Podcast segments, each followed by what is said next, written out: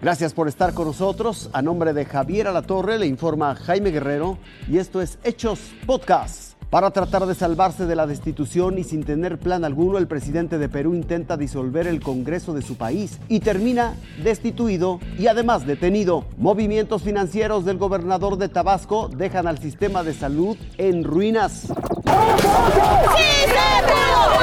Perú dormirá arrastrado por un tsunami de cuello blanco y sumergido en el caos político. Y es que aunque fue por escasos minutos, el hasta hoy presidente del país, Pedro Castillo, disolvió al Congreso y eliminó los derechos de libertad y seguridad de los peruanos. Tomamos la decisión de establecer un gobierno de excepción, disolver temporalmente el Congreso de la República e instaurar un gobierno de emergencia excepcional. La oposición aseguró que lo hizo porque intentarían por tercera vez removerlo del poder por diversos cargos de corrupción. Lo acusan de liderar una organización criminal para enriquecerse con contratos del Estado y luego obstruir las investigaciones en su contra. Los legisladores votaron por la remoción de Castillo y consiguieron el apoyo necesario. A la decisión se sumaron las condenas de otros organismos como la Junta Nacional de Justicia, el Poder Judicial y el Tribunal Constitucional.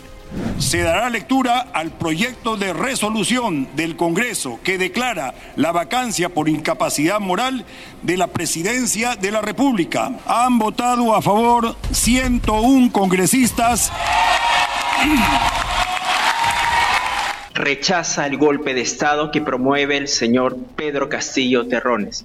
En este momento, el presidente de la República se ha apartado de la Constitución y la ley. En este momento, los ministros están renunciando todos porque nadie quiere ir preso. Y a pesar de que las renuncias de los ministros sí llegaron una tras otra, el primer detenido, en plena vía pública y por los propios agentes que antes solían escoltarlo, fue justo el ya expresidente Pedro Castillo. Apenas instantes después fue presentado en la Fiscalía General de la ciudad de Lima para comparecer ante funcionarios anticorrupción. Todo mientras en el Congreso de la Nación, su compañera de fórmula y vicepresidenta del país, Dina Boluarte, lo criticaba abiertamente y tomaba posesión como la primera presidenta en la historia peruana. Como todos conocemos, conocemos se ha producido un intento de golpe de Estado, una impronta promovida por el señor Pedro Castillo, que no ha encontrado eco en las instituciones de la democracia y en la calle. Boluarte se quedará hasta julio del 2026 con las riendas de un país que en cuatro años ha cambiado de presidente seis veces, que tan solo en los últimos 18 meses vio pasar a cinco gabinetes y a alrededor de 80 ministros, y que hoy,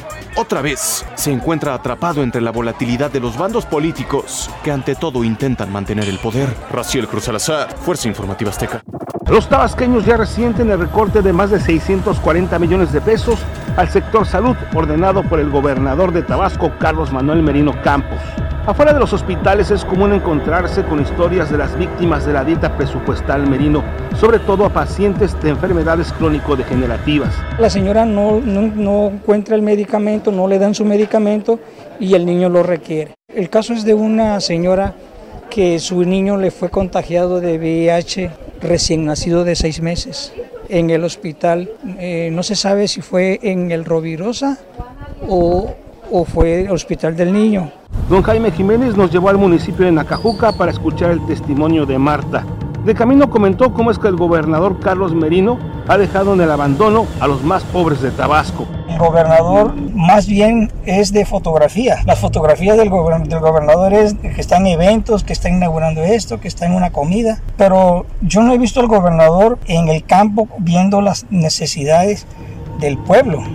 El caso de Marta suma la extrema pobreza y la victimización que ha provocado la crisis del sector salud en esa entidad. El doctor nos subió y nos habló y dice, señora, ya no podemos hacer nada por el niño. El niño está muy delgadito, el niño no se levanta. A Marta y a su marido le han cerrado las puertas del Palacio de Gobierno de Tabasco. Es así como Carlos Merino ignora a los más necesitados. Doña Marta da su testimonio anónimo ya que a su tragedia se suma la discriminación y las diferentes dependencias de gobierno la han ignorado. Son los costos de la dieta Carlos Merino Campos. Como el caso de Doña Marta, hay miles. Federico Anaya, Fuerza Informativa Azteca. Esto fue Hechos Podcast. Gracias por su atención. Que tenga una espléndida noche.